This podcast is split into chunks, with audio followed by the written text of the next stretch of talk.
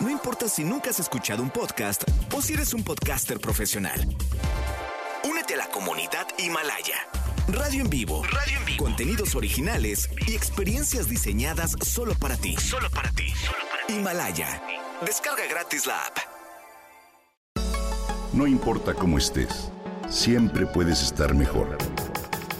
Mejor, mejor. Con Gaby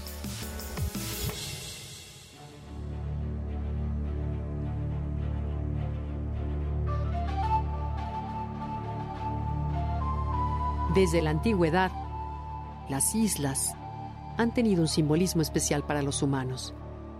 Para varias culturas como los griegos, los romanos o los celtas, en estos pequeños territorios rodeados de mar, se localizaba el hogar de sociedades perfectas como la Atlántida o Utopía, la morada de las almas virtuosas después de la muerte, o los lugares donde los héroes debían superar sus ritos de iniciación y demostrar su valentía al enfrentar a monstruos, trampas, tentaciones y otros peligros.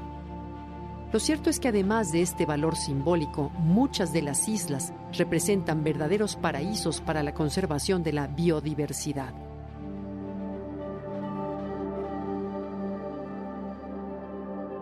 En México existen más de 1.360 islas ubicadas a lo largo de sus costas y cubren una superficie de 5.127 kilómetros, es decir, el 0.3% de la superficie nacional.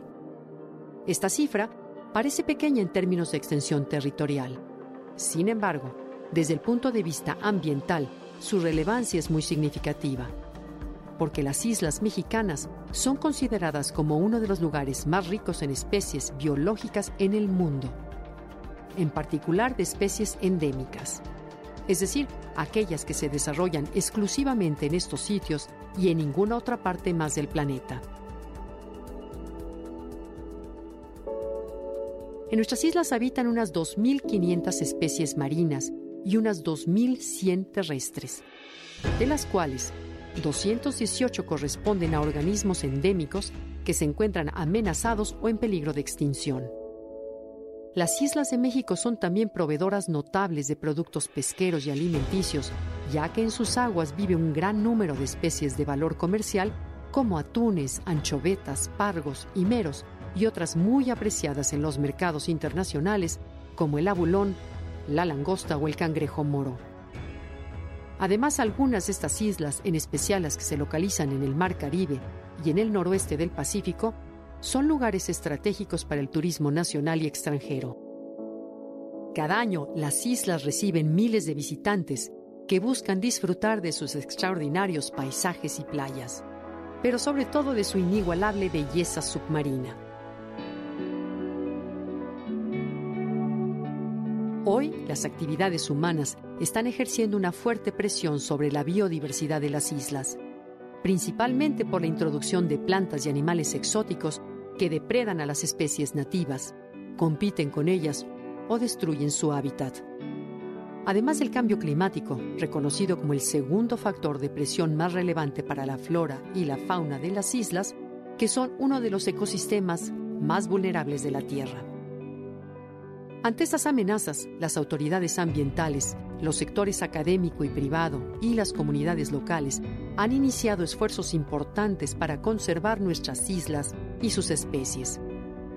A través de ellos, y gracias a las condiciones de aislamiento propias de estos territorios, las islas están usando como pequeños laboratorios naturales para reintroducir especies nativas de flora o para recuperar en condiciones de semicautiverio a las poblaciones de fauna que se encuentran en peligro. Si tienes la oportunidad, te invito a visitar algunas de estas islas, como por ejemplo la isla Raza o la isla Espíritu Santo que se encuentra en el Golfo de California. Muy seguramente esta será una experiencia enriquecedora para ti y tu familia, donde podrán conocer estos pequeños paraísos para la conservación.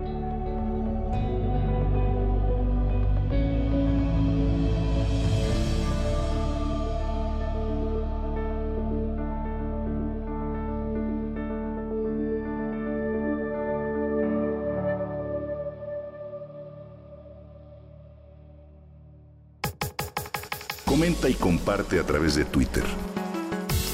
No importa cómo estés, siempre puedes estar mejor. Mejor, mejor, mejor. Con Gaby Vargas.